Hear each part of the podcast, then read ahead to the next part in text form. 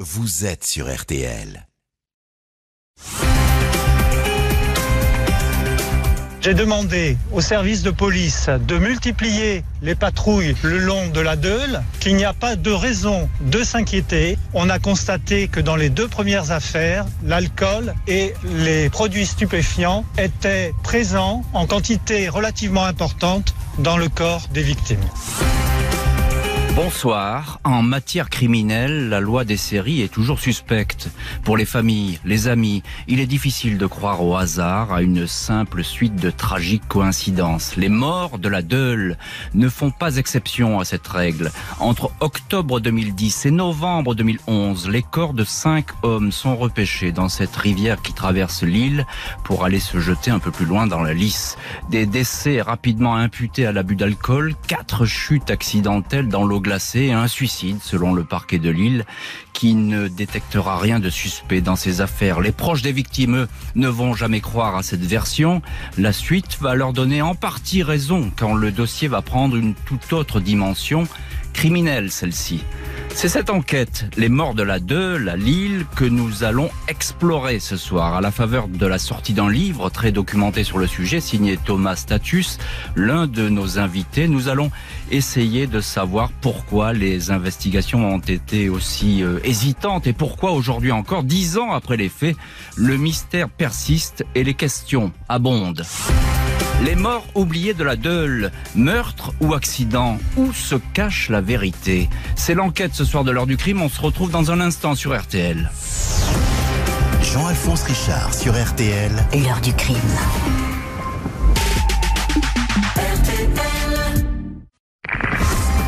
h 21h, Jean-Alphonse Richard sur RTL.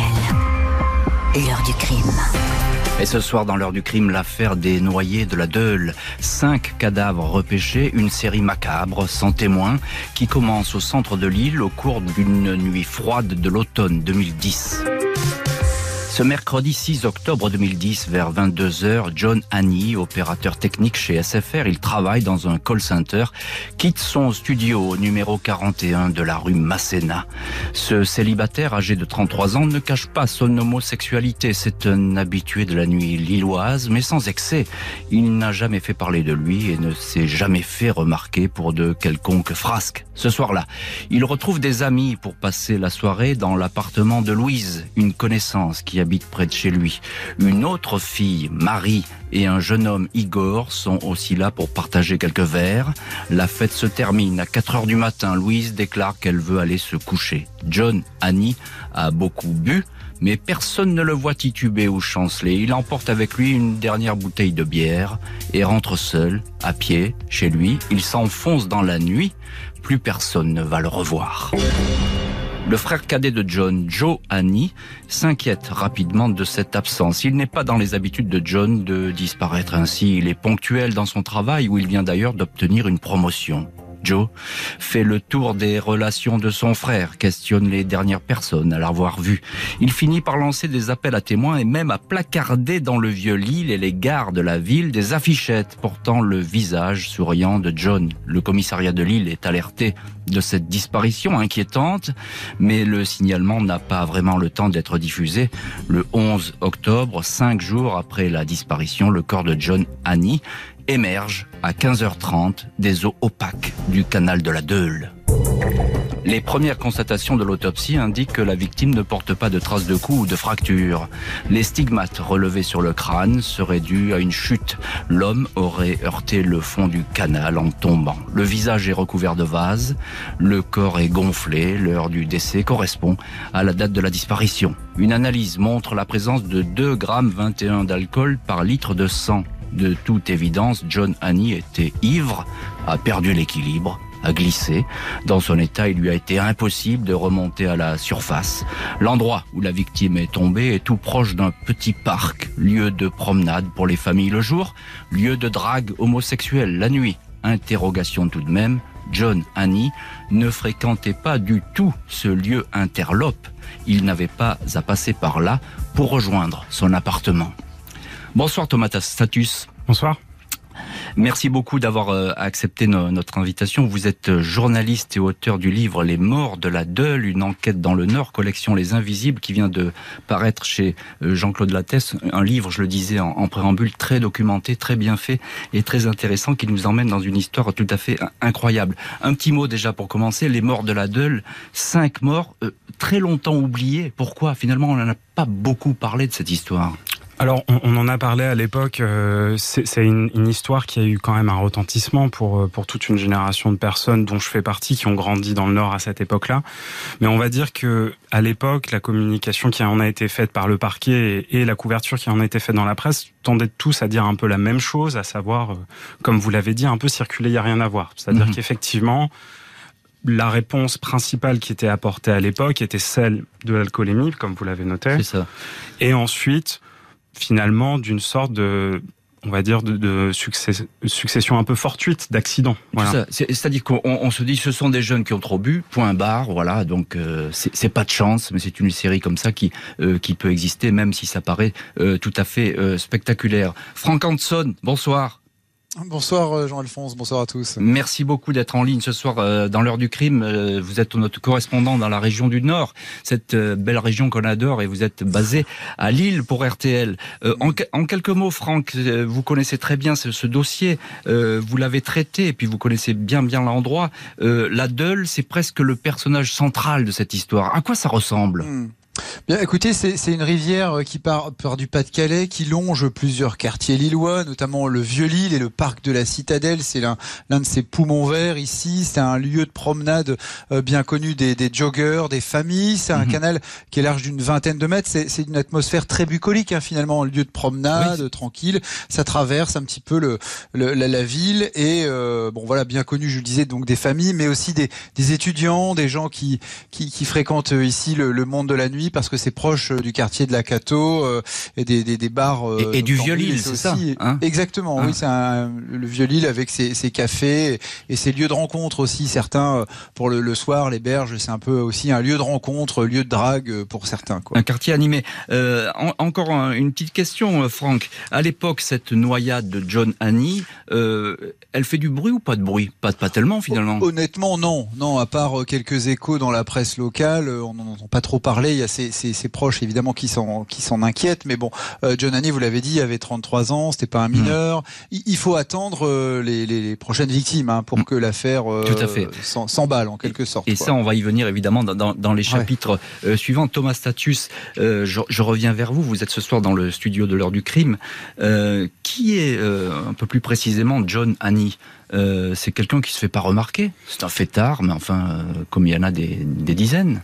Oui, c'est quelqu'un qui n'a pas un, un, historique avec la justice du moins. C'est quelqu'un effectivement qui est un fêtard, qui a un groupe d'amis, qui vit, comme, comme vous le disiez, rue Masséna, qui est euh, qui est la rue euh, la rue la plus fêtarde un petit peu de mmh. l'île, cette rue étudiante où il y a beaucoup de bars.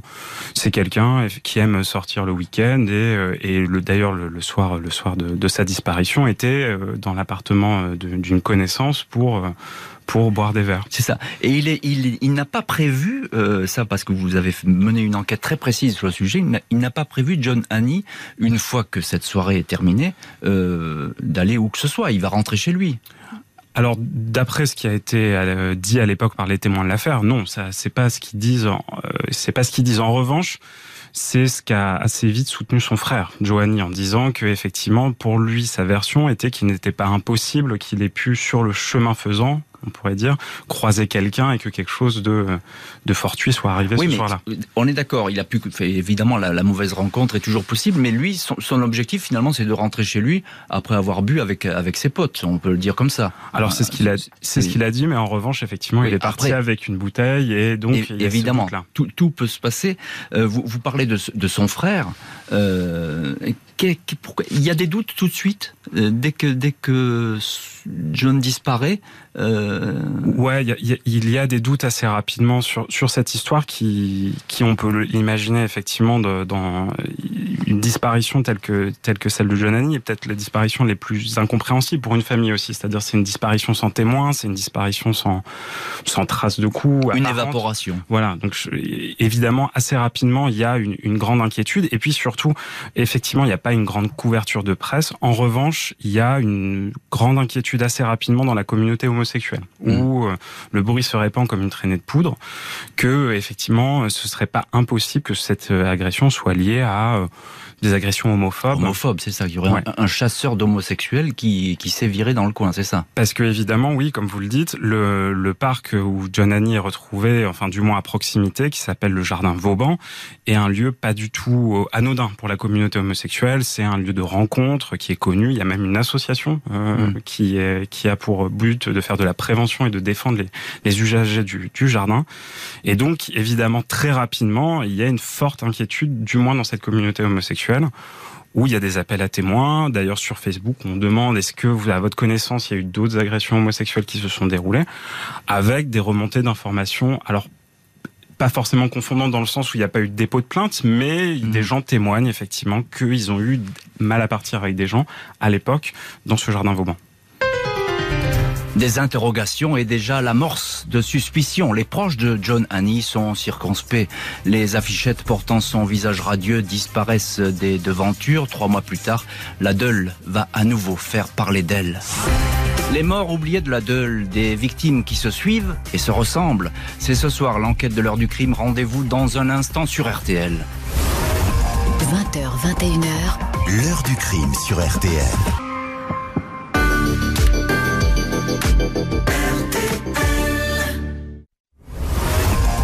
20h, 21h. L'heure du crime sur RTL. Heure du crime consacrée ce soir à l'affaire des noyés de la Deule à Lille. En 2010 et 2011, une première disparition et un premier corps repêché. Trois mois plus tard, les eaux du canal vont révéler deux autres victimes, deux hommes jeunes. Le 6 février 2011, Thomas Ducrot, 26 ans, passe une soirée très festive qui a commencé chez des amis dans le Vieux-Lille. Il est accompagné de Céline, sa compagne. Thomas boit et consomme un peu de cocaïne. La fête est partie pour durer toute la nuit. Aux alentours de minuit, le groupe se sépare, les filles décident d'aller boire des verres dans un bar, les garçons se rendent dans un pub, puis dans un bar très connu du secteur, le privilège. Les tournées s'enchaînent, l'alcool coule à flot. On retrouvera 1 gramme 85 d'alcool dans le corps de Thomas Ducrot, ainsi que de la cocaïne. Les amis finissent par se perdre de vue, Thomas Ducrot, manifestement ivre, marche seul en direction de la Deule. Il va traverser un secteur où cette nuit-là, beaucoup de bagarres seront signalées, et puis il disparaît. Dans les jours qui suivent, les amis de Thomas et sa compagne Céline distribuent des affichettes et arpentent les rues de Lille pour savoir si quelqu'un a vu le jeune homme. Alors que Thomas Ducrot demeure introuvable, un troisième jeune homme va s'évaporer. Le 20 février, Jean Mériadec Le Tarnec, 22 ans, étudiant à l'Université catholique de Lille. À croire que ces disparitions sont calquées les unes sur les autres. Vers 6 heures du matin, après une fête une, passée avec une dizaine d'amis de la fac, Jean Mériadec décide de ne pas dormir sur place et de rentrer chez lui à pied. Personne dans les rues de Lille un dimanche matin. Un camarade l'accompagne, puis ils se séparent à hauteur de la rue de la Barre, presque au même endroit où Thomas Ducrot a disparu. L'alerte est donnée dès l'après-midi par son frère, qui n'a pas de nouvelles. Jean Mériadec le Tarnec a peut-être fait la fête et bu ce soir-là, mais c'est un étudiant ultra sérieux qui a les pieds sur terre et garde le cap dans toutes les occasions. Les autorités commencent alors à se poser des questions sur cette série de disparitions. Le procureur de Lille, Frédéric Fèvre, saisit la police judiciaire, la brigade criminelle dans les trois affaires. Annie, Ducrot, Le Tarnec. Je voulais montrer l'importance que j'attachais à ce dossier, confiera plus tard le procureur. Les enquêteurs se déploient dans l'île, frappent à toutes les portes, examinent chaque piste, comme celle de ce marginal, un SDF qui affirme un jour être le tueur de la Deule, fausse piste. Les pompiers plongeurs sondent les eaux boueuses de la Deule, température 6 degrés. Le 23 février, le corps de Thomas Ducrot est repéré et retiré de la rivière. Deux jours plus tard, le cadavre de Jean Mériadec le Tarnec est également extrait du canal. Les deux jeunes hommes sont tombés dans l'eau au même endroit, en un lieu où il n'avait rien à faire. Le procureur annonce dans les deux cas que les victimes ne portent pas de traces d'agression. La piste accidentelle est privilégiée. Il n'y a aucune raison de s'inquiéter, dit le magistrat. Franck Hanson, vous êtes en ligne depuis notre bureau RTL de Lille. Euh, je viens de citer le procureur. Aucune raison de s'inquiéter. Je suppose pourtant qu'à cette époque, on commence à se poser beaucoup de questions sur place. Exactement, ça commence à faire beaucoup. Hein, ces deux euh, nouvelles euh, disparitions, ces deux nouvelles noyades, euh, ça commence à faire beaucoup. Il y a beaucoup de questions qui se posent, notamment dans la communauté étudiante, dans la communauté homosexuelle. le procureur, le procureur Frédéric Fèvre, essaye de gérer cette cette psychose qui commence à mhm. monter, ces rumeurs qui enflent, mais il répète pourtant que il n'y a pas de traces suspectes de coups qui peuvent laisser penser à un crime. Les, les, corps ne présentent pas de mhm. lésions. L'autopsie exclut toute intervention extérieure pour eux, euh, vraiment, il n'y a pas il n'y a pas d'hypothèse, il n'y a pas de trace criminelle, euh, euh voilà, dans, significative. Significative. Alors, alors bien sûr, mm. pas, pas de traces euh, visibles, euh, pas de mm. traces d'agression, mais quand on pousse quelqu'un dans le dos, ça laisse pas de traces. alors, est-ce qu'un maniaque à ce moment-là, est-ce qu'on peut imaginer que quelqu'un rôderait autour de la Deule en essayant de, de pousser des jeunes les, les, questions qui se posent. Hein. Les, les, étudiants d'ailleurs commencent à se mobiliser, ils veulent savoir, ils se disent que bon, voilà, ça commence à faire beaucoup. Il y a une certaine psychose qui monte, hein. mais pour euh, pour les autorités judiciaires notamment, euh, voilà, ce serait l'alcool qui serait finalement euh, la raison de, de, voilà de ces dérives. Parce que c'est vrai que la, la Deule, c'est pas la première fois qu'il y a des noyés, des, des, des, causes accidentelles, hein, mais bon, voilà, rien qui laisse supposer tout une à intervention extérieure. Franck, justement, vous évoquez l'alcool. je crois que même le, le directeur de, la police, en fait, de la de la sûreté publique lilloise, va prendre des mesures pour le contre le binge drinking, là, hein, c'est-à-dire tout à fait, même euh, avec la, très vite. avec Exactement, oui, même avec la mairie de Lille, hein, euh, il y a des, des, mesures qui sont prises pour sensibiliser un petit peu les jeunes sur les, les excès de, de, de, ces, de ces nuits euh, euh étudiantes, pour éviter un petit hmm. peu trop de trop d'alcool, trop de dérives. Voilà, c'est ça. Hein. il y a des, des, mesures, des campagnes de sensibilisation un petit peu. Les, même les patrons de café sont associés, notamment dans le Vieux-Lille ou, ou dans le secteur Masséna, le secteur Solferino, qui est pas loin de, de ces berges de la Deule. voilà, il y a une sorte de campagne qui, qui se développe pour essayer de faire oublier cette psychose, ces peurs qui, hmm. qui enflent malgré tout toujours. Hmm. Thomas Status, euh, notre invité ce soir euh, dans l'heure du crime et dans le studio de l'heure du crime, on peut dire, euh, Thomas, que l'affaire commence réellement à ce moment-là, avec ces, ces deuxième et troisième morts. Ouais, on est en tout cas pas loin d'être au pic médiatique, c'est-à-dire que là, effectivement, il y a une attention très importante de la part de la presse, qu'elle soit locale ou nationale, avec des équipes de télévision qui sont dépêchées sur le lieu des fous. Je veux dire, chaque rebondissement donne lieu à un nouvel article, à un suivi mmh. très précis de la presse. Et il faut dire, euh, c'est pas c'est pas un hasard parce que Thomas Ducrot est une personnalité connue de Lille. C'est euh, le, le, le, gérant d'un magasin de moto qui est assez connu euh, dans le centre-ville, à côté de à côté de la place de la République, là où il y a à la fois le Palais des Beaux Arts et la préfecture. Donc c'est une figure oui, sa connue. famille, sa famille est connue aussi. Hein, ouais, ouais. c'est une figure assez connue de, de la ville, connue assez, assez de manière assez amusante par des amis à moi, par exemple. Donc c'est vrai que les choses se rejoignent.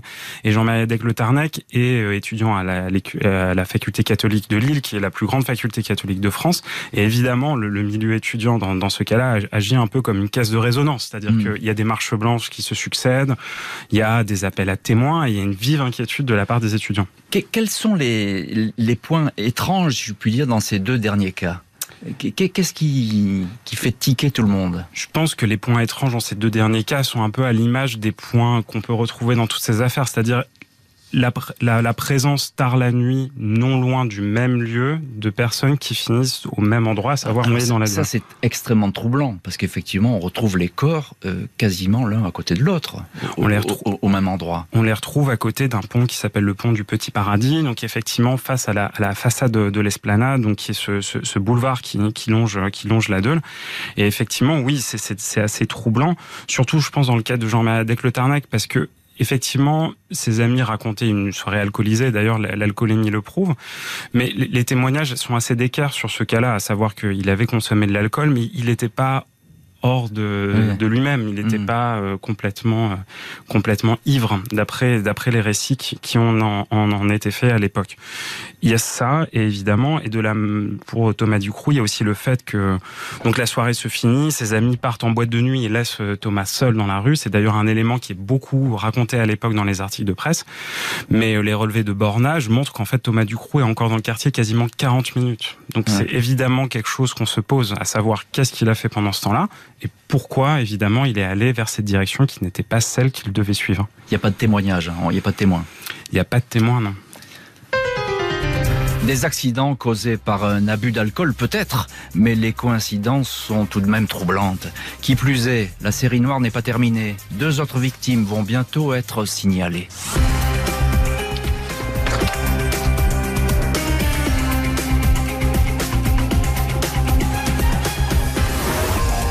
21h, l'heure du crime sur RTL. Jean-Alphonse Richard. 20h, 21h, l'heure du crime sur RTL. Jean-Alphonse Richard. Ce soir, dans l'heure du crime, les morts mystérieuses du canal de la Deule à Lille. Trois jeunes hommes ont été retrouvés noyés à quelques semaines d'intervalle. La police va se retrouver avec deux autres cas sur les bras. Le 22 septembre 2011, alors que le dossier des trois morts de la Deule fait toujours l'objet d'investigation, Lloyd Andrieux, 19 ans, étudiant à la Cato de Lille, comme Jean Mériadec, le Tarnec, est de sortie dans le quartier Solferino. Il y retrouve des amis et des copines. Il boit plusieurs verres, puis vers 2h30 disparaît. Il aurait marché en direction de la Deule alors que, comme beaucoup d'étudiants, il évitait systématiquement ce secteur depuis la série de disparitions. À l'époque, la psychose règne au sein de la jeunesse lilloise qui aime faire la fête. Pourquoi avoir pris cette direction? Le 27 septembre, le corps de Lloyd Andrieux est retiré de la Deule à Naval du parc zoologique en direction de Lambersart, à un kilomètre environ des précédents corps. L'autopsie ne peut pas conclure à une véritable noyade. Hydrocution, détresse respiratoire, crise cardiaque, impossible d'être précis. La famille de cet étudiant, joyeux, amical et bien décidé à réussir son année scolaire, ne croit pas à la thèse de l'accident. Elle estime que Lloyd a été poussé à l'eau. Moins de deux mois plus tard, dans la nuit du 11 au 12 novembre, le guitariste Hervé Ribarzik, 42 ans, est sur la scène de la Chimère, une petite salle de Lille. Il donne un concert punk rock avec son groupe les Ashtones. Une fois le spectacle terminé, vers deux heures, et après avoir discuté avec les autres musiciens, il s'apprête à rentrer chez lui. Il n'a que 700 mètres à faire pour retrouver sa compagne, Dorothée. Vers 2h30, il se trouve au bord de la Deule alors qu'il n'a rien à y faire. Personne ne peut expliquer ce détour. Le corps du musicien est retrouvé 12 jours plus tard, le 23 novembre, près du port fluvial. Cette fois, le procureur ne saisit pas la police judiciaire comme il l'a fait pour les quatre précédents cas de disparition et noyade. Le parquet estime tout bonnement que Hervé Ribarzik s'est suicidé. Le guitariste était dépressif. Il avait perdu un frère et avait du mal à s'en remettre. La famille et les amis de la victime ne croient pas à la thèse du suicide, trop d'invraisemblance. Ribarzik allait bien et qui plus est, il n'avait rien à faire au bord du canal cette nuit-là. Mois d'avril 2014, et alors que la série tragique semble s'être arrêtée, le procureur de Lille annonce le classement sans suite de l'enquête préliminaire ouverte sur la mort de quatre hommes dans la Deule. Le cinquième cas, le cas Ribarzik, considéré comme un suicide, a été écarté de la liste. Aucun élément ne laisse penser à des faits de nature criminelle, indique Frédéric Fèvre au journal La Voix du Nord.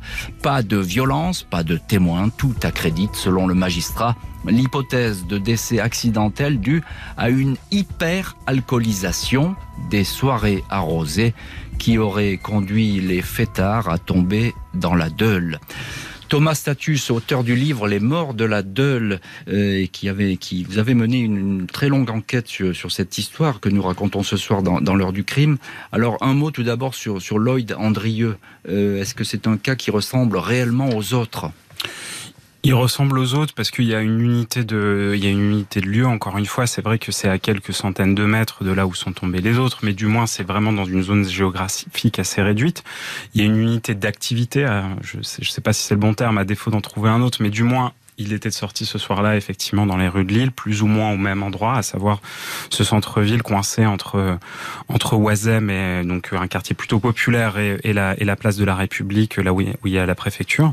Et effectivement, il ressemble dans le sens où, pareil, pas de témoins et pas de réponse ce soir-là, et la même inquiétude évidemment chez les familles qui se posent la question de ce qui a pu bien se passer. Ouais, c'est ça. Et je crois que vous avez euh, d'ailleurs euh, rencontré la famille de Lloyd Andrieux. Vous avez rencontré évidemment beaucoup de proches dans cette enquête, mais euh, particulièrement cette famille euh, qui n'a euh, peut-être sans doute aujourd'hui encore jamais compris euh, ce qui a pu se passer. Non seulement ils ont jamais compris ce qui a pu se passer, donc la famille, euh, la famille de, Lloyd Andrieux et notamment sa maman qui s'appelle Marie-Georges, mais, mais, aussi, et c'était un des projets du livre et, je trouve qu'il est assez frappant sur sur ce point-là, ce, ce cas-là montre à quel point aussi la justice peut être vécue comme quelque chose de violent pour aussi des familles qui ne sont pas habituées à la procédure judiciaire, qui forcément ne comprennent pas vraiment ce qui se passe, cet engrenage où les policiers entendent. Et... Parce qu'il y avait une absence de communication aussi, on leur disait pas ce qui se passe. C'est toujours très compliqué pour les familles, hein. pour les parties civiles, c'est toujours euh, quelque chose de très très compliqué. Je, je pense que c'est, on leur expliquait pas, et surtout, je pense qu'ils ont pris aussi évidemment des choses qui peut-être paraissent normales hein, dans le cadre d'une enquête qui est ouverte, une enquête judiciaire, mais que eux ont vécu comme très suspect. C'est-à-dire, on leur demande des habits de Lloyd pour vérifier l'ADN, et c'est quelque chose, je pense, d'assez traumatisant pour une mère qui vient de, de perdre son enfant. Et, et évidemment, c'est quelque chose, moi, qui, qui m'avait frappé la première fois que j'ai rencontré euh, Marie-Georges et, et qu'on a échangé sur ce sujet-là, c'est-à-dire mmh l'impression de pas forcément s'appartenir dans ces jours-là mmh. et d'une grande grande violence. Alors évidemment, je pense pas que, que les policiers et la justice les fait à dessein, mais c'est aussi un retour sur la manière dont ça se passe. Bien sûr que, que non, mais c'est une mort brutale et puis le point d'interrogation euh, effectivement est, est, est, très très lourd euh, à porter. Euh, Frank Hanson, euh, le parquet de Lille n'a jamais varié. C'est l'alcool qui est à l'origine de ces morts. Oui, effectivement, hein, le procureur Frédéric Fèvre est resté euh, droit dans ses bottes en quelque sorte. Hein, c'est vraiment euh, l'absence d'éléments criminels qui, qui était privilégiée. Donc euh, voilà, c'est vraiment l'alcool qui, qui, qui domine selon eux la, la, la, thèse principale pour expliquer ces, ces, ces mmh. noyades, euh, les, les, abus entre guillemets de, de certains étudiants. même si les doutes là, pour le coup, commencent vraiment à, à, se, à se développer. Je me souviens d'avoir été sur les berges de la Deule, près du, du, du, parc de la Citadelle, quand Lloyd Andrieux, euh, le corps de Lloyd Andrieux a été retrouvé. Euh, voilà, de mmh. nouveau les, les bâches qui sont posées le long de la Deule, vraiment une ambiance très lourde, mmh. très pesante, et les, les jeunes, les étudiants qui, qui dans le, dans le secteur qui disaient là vraiment ça commence à faire beaucoup. Et, euh, et, et, malgré tout, les, les autorités judiciaires persistaient à, à dire que finalement il n'y avait pas de, il y a pas de traces euh, matérielles, quoi. Il n'y a pas d'indice matériel qui laissait accréditer une, une hypothèse criminelle. Quoi. Oui, c'est un, un, un cortège macabre au sein d'une ville qui est sûrement très lourd euh, à porter. Vous, vous le disiez, euh, les spéculations, Franck, en quelques mots, elles vont continuer. Hein, on va, on va pas croire oui. euh, ce que dit le procureur. C'est comme ça. Euh, on dit, c'est pas ouais, possible. En quelque sorte, il y a, y a les, les, les, psychoses, la, la, rumeur qui continue d'enfler, euh, même si pour autant la, la, gendarmerie qui là a été saisie continue de, de, de, gérer le dossier. La, officiellement, c'était pour poser un regard neuf sur mmh. sur cette enquête, mais voilà, la, la thèse, l'hypothèse qui était privilégiée restait euh, la thèse accidentelle, euh, si ce n'est que euh, il y a eu des mesures qui ont été prises hein, tout de même à cette époque suite à ces à ces noyades officiellement des accidents. Il y a eu des des, des aménagements en matière de sécurité, des, des barrières, voilà. etc. Voilà, hein, des, des, filins, de vie en voilà, fait, voilà, des, pour, fils de, pour de que les, les gens qui tombent dans l'eau puissent euh, au moins se, se, se, retenir à quelque chose. Quoi. Voilà, c'était une sorte de grosse corde qui passait entre des anneaux euh, mm. euh, sur les sur les sur les berges de la Deule. Parce que si vous tombiez dans l'eau, euh, voilà, vous pouvez pas remonter. L'idée, c'était de dire que bah, les, les, jeunes qui étaient tombés, ils étaient en train d'uriner et hop, ils sont tombés. Euh, voilà. Et donc au moins, il y a eu des aménagements, euh, des lignes mmh. de vie qui ont été faites via les, les voies navigables de France à l'époque. Thomas Status, euh, il y a cette histoire du guitariste Hervé Ribarzik. Alors là, c'est un suicide. Et, euh, le dossier, il est tout de suite écarté par, par le procureur de Lille. Euh, Dites-nous, est-ce qu'il y a des éléments troublants dans, dans, dans, ce, dans ce suicide? Il y, y, a des, il y a des éléments, il y a des éléments troublants parce qu'effectivement là pour le coup, il est, est peut-être pas si suicidaire que ça déjà. Déjà, il est pas très suicidaire d'après ce que disent, d'après ce que disent ses proches, notamment à cette période de sa vie. Et puis surtout, il a rien à faire là et c'est probablement ceux qui avaient le moins loin à aller, à savoir qu'il avait à, à, passer deux rues tout simplement pour pour rentrer chez lui et qui n'a aucune raison de se retrouver là où, où on l'a retrouvé, à savoir dans une zone assez inhospitalière euh, du canal de la Delon. Faute d'éléments suspects, les décès de la Deule vont donc euh, être classés accidentels. L'affaire euh, va être classée, même si elle continue à alimenter quelques rumeurs, à attiser les spéculations. Elle n'est pourtant pas terminée. Trois ans plus tard, un coup de théâtre. Les morts oubliés de la Deule à Lille, quatre accidents et un suicide. Pas si sûr, c'est l'enquête ce soir de l'heure du crime. On se retrouve dans un instant sur RTL. 20h, 21h, l'heure du crime sur RTL. RTL, on marque un petit stop avec l'arrivée du vent des globes. Oui, on l'a suivi en fil rouge tout au long de la soirée. Après 80 jours, 6 heures et 15 minutes en mer, Charlie Dalin vient de franchir la ligne d'arrivée au Sable d'Olonne. On ne sait pas en revanche si le Normand remportera la course. Des bonifications doivent être accordées aux skippers qui se sont déroutés hein, pour le sauvetage de Kevin Escoffier. Plus d'informations à venir sur RTL. Merci Aude Vernuccio, à tout de suite.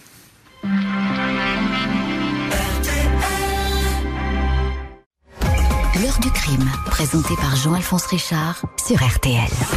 Heure du crime consacrée ce soir aux morts de la Deule à Lille en 2010 et 2011. Quatre accidents et un suicide, selon la justice.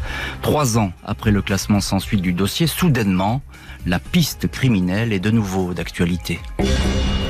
Les 25 et 26 avril 2017, quatre individus sont interpellés dans les Hauts-de-France. Trois d'entre eux, âgés de 24 à 28 ans, sont liés à l'ultra-droite. Un coup de filet déclenché par le juge lillois Jean-Michel Gentil. Ces personnes étaient recherchées pour des violences. L'une d'elles pourrait être impliquée dans l'agression de clients du Barguet, le Vice et Versa à Lille. Mais la mise en examen de ces trois hommes va bien au-delà de simples bagarres. Ils sont poursuivis pour violence en réunion ayant entraîné la mort sans intention de la donner avec préméditation ou guet-apens et avec armes. Le juge les interroge en fait sur le cinquième mort de la Deule, le guitariste, dossier où la justice avait conclu un suicide. C'est une enquête sur un groupuscule néo-nazi, le WWK, le White Wolves Clan, le clan des loups blancs, qui a relancé l'affaire. Sur une écoute téléphonique, le chef de ce groupuscule, Jérémy Mourin, alors en prison, indique qu'il a tué un homme à Lille et ajoute « pourvu que le juge n'aille pas trop chercher dans ma période lilloise ». La section de recherche de la gendarmerie de Lille interroge l'un des interpellés, un certain Johan Mutt, figure de l'ultra-droite lilloise. Son nom était déjà sorti au début de l'enquête Ribak-Zik. Cinq mois après la découverte du corps, Mutt avait été effectivement convoqué au commissariat de Lille avec deux autres militants ultranationalistes, Claude Herman et Jérémy Mourin. L'entretien avait été de courte durée, se résumant en quelque sorte à une demande de renseignement. Cette piste avait été abandonnée, faute d'éléments probants. Avec ces arrestations, les proches d'Hervé Ribarzik reprennent espoir. On va enfin connaître la vérité. On savait qu'il ne s'était pas suicidé. On va pouvoir penser nos plaies quand je pense qu'on aurait pu passer notre vie entière dans l'incertitude, confie une amie du musicien. Thomas Status, vous avez euh, mené l'enquête sur euh, les morts de la Deule et vous êtes notre invité ce soir dans le, dans le studio de l'heure du crime. Je le disais, euh, la sécurité publique lilloise, pas les gendarmes, bien avant les gendarmes, a été euh, très tôt sur la piste des, des skins de l'ultra-droite dans au moins un de ces cas, un, un, une de ces morts de la Deule. Euh, pourquoi on s'est arrêté en si bon chemin, j'ai envie de dire? Eh ben, J'aimerais bien avoir une réponse pour vous, mais vous ne l'avez pas. À vrai dire, je l'ai pas. En fait, ce qui se passe à cette époque-là, c'est que un renseignement parvient aux renseignements territoriaux, les, les, renseignements généraux, les renseignements territoriaux, bon bref, parvient à... À l'époque encore les RG, je pense. Les RG.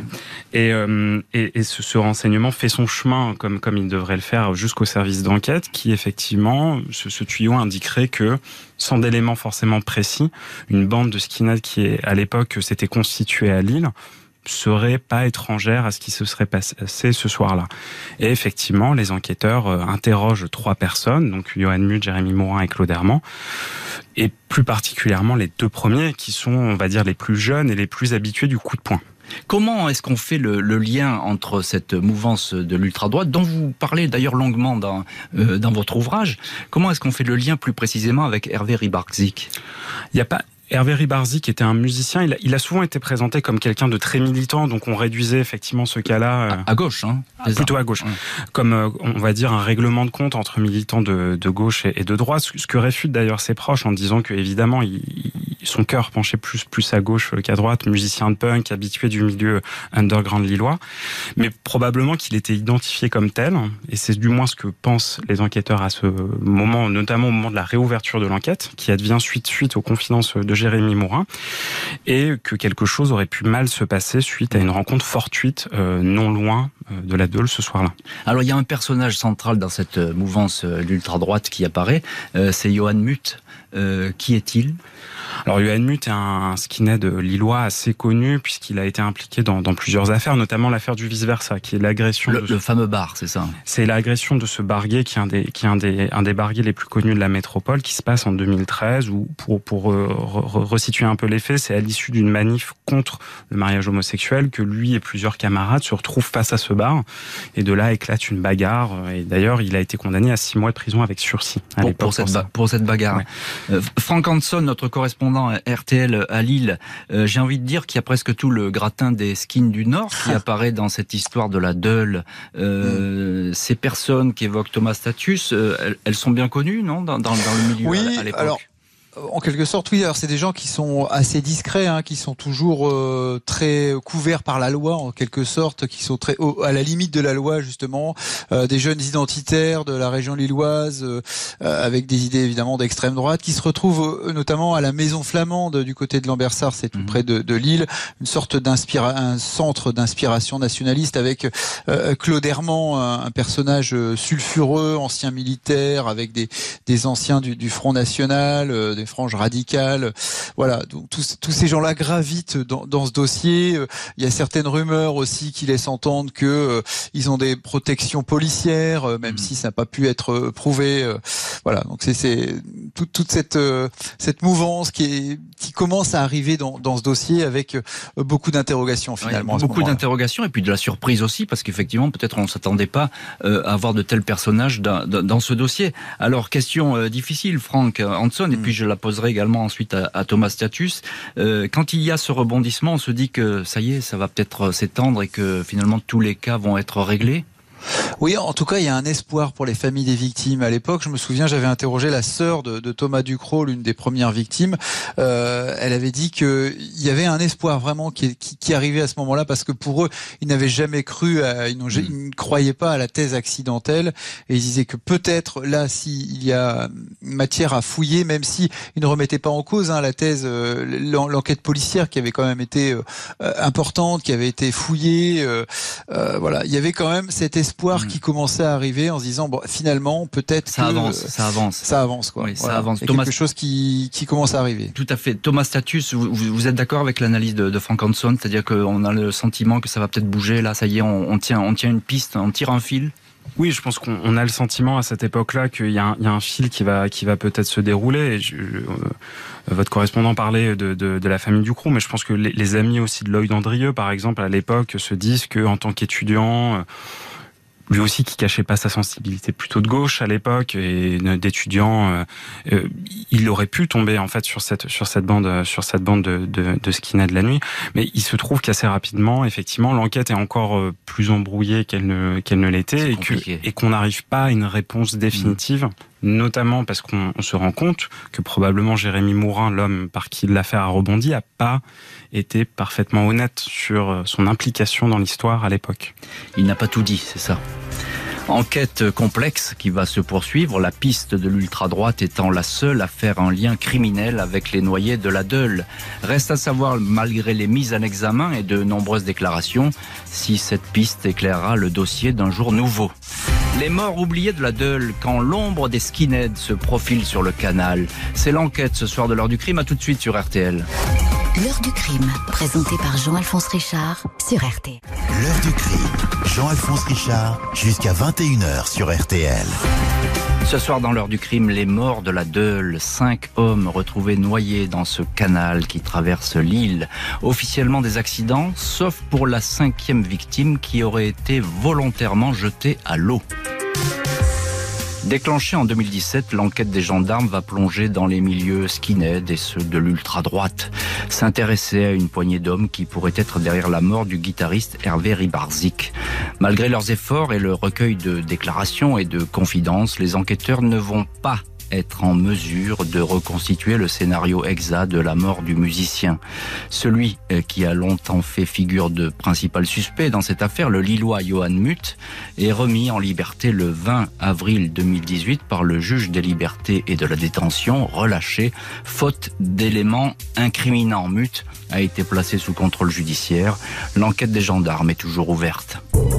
Les quatre autres noyades de la Deule trouveront-elles, elles aussi, des prolongements criminels Au mois de mai 2017, la gendarmerie affirmait que rien n'était exclu et que les vérifications sur ces quatre dossiers classés allaient avoir lieu. Un espoir, un de plus, pour toutes les familles qui n'ont jamais cru à la thèse de l'accident. À ce jour, l'enquête n'a toutefois pas apporté d'éléments probants susceptibles de faire la lumière sur les noyés de la Deule.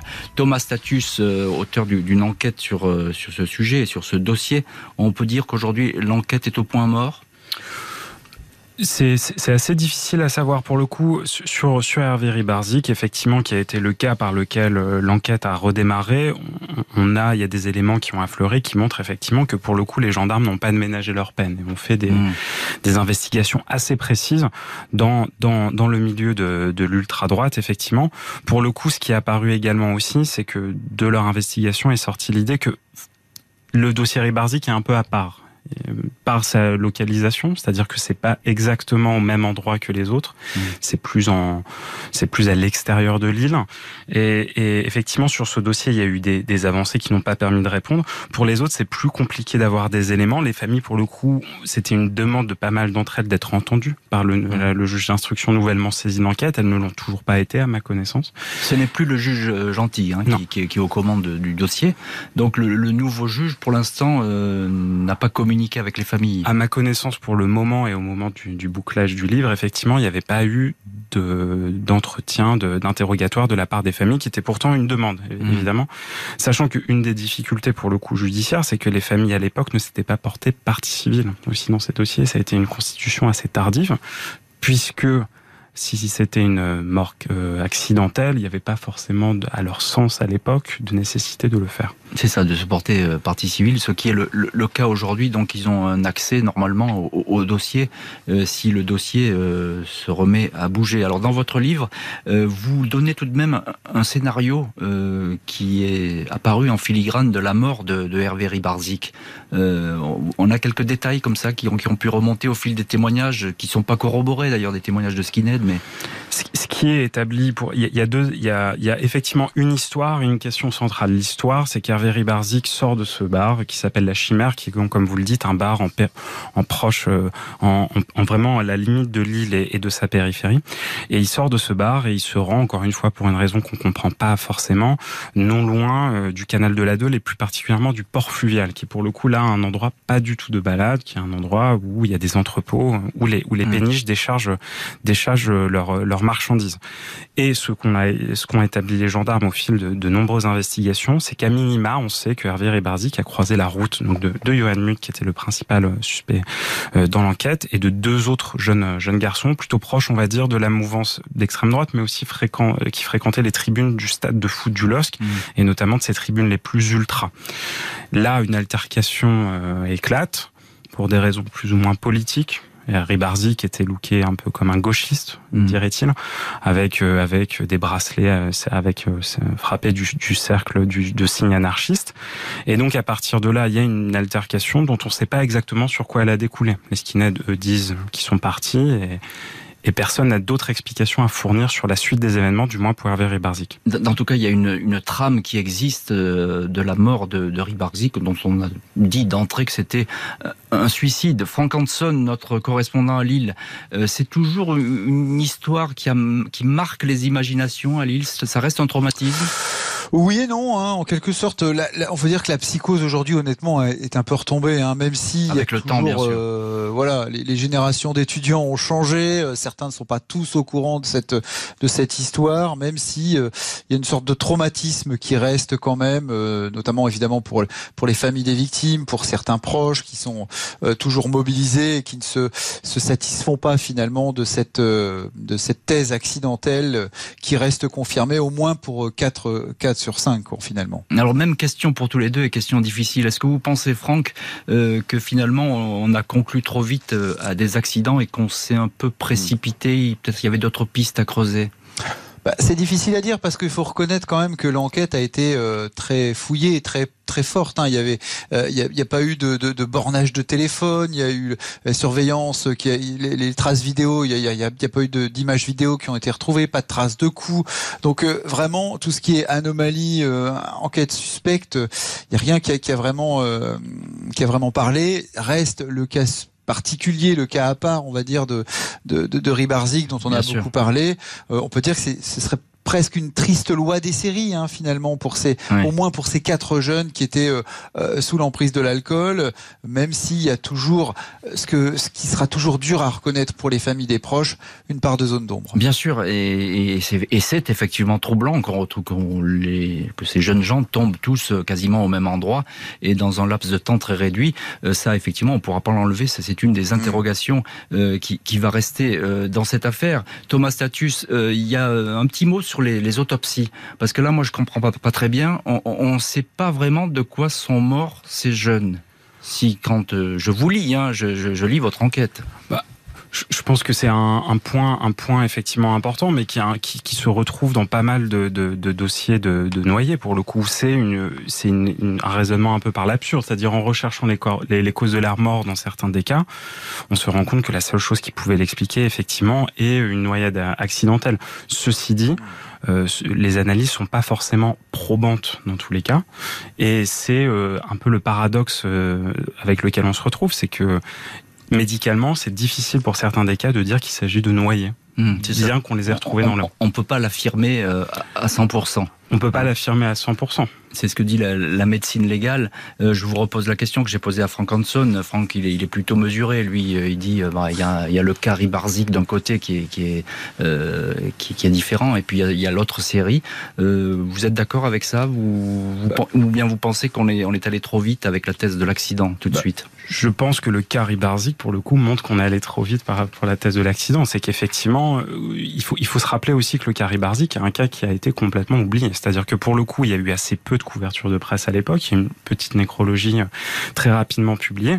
Mais je veux dire, ce cas-là montre pour le coup effectivement qu'on est allé trop vite. Alors, ça ne veut pas dire que évidemment les mêmes personnes sont derrière euh, sont derrière chacun de, ces décès suspects.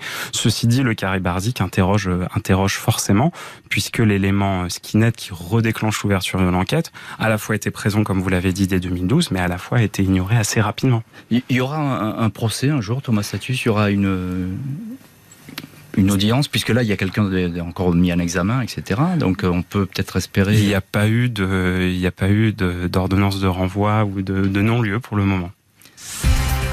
Merci beaucoup euh, Thomas Status et Frank Hanson d'avoir été ce soir les invités de l'heure du crime avec les morts oubliés de la Deule, des noyades qui se ressemblent étrangement et je dois dire nous font douter. Merci à Justine Vignot, Marie Bossard d'avoir préparé cette émission. Marc Bisset était à la réalisation. Un immense merci à vous toutes et tous d'avoir partagé ce soir cette heure du crime. Pour écouter RTL au travail, sur la route, dans les transports, dans votre jardin et où que vous soyez. Téléchargez dès maintenant et gratuitement la nouvelle application RTL. RTL, toujours avec vous.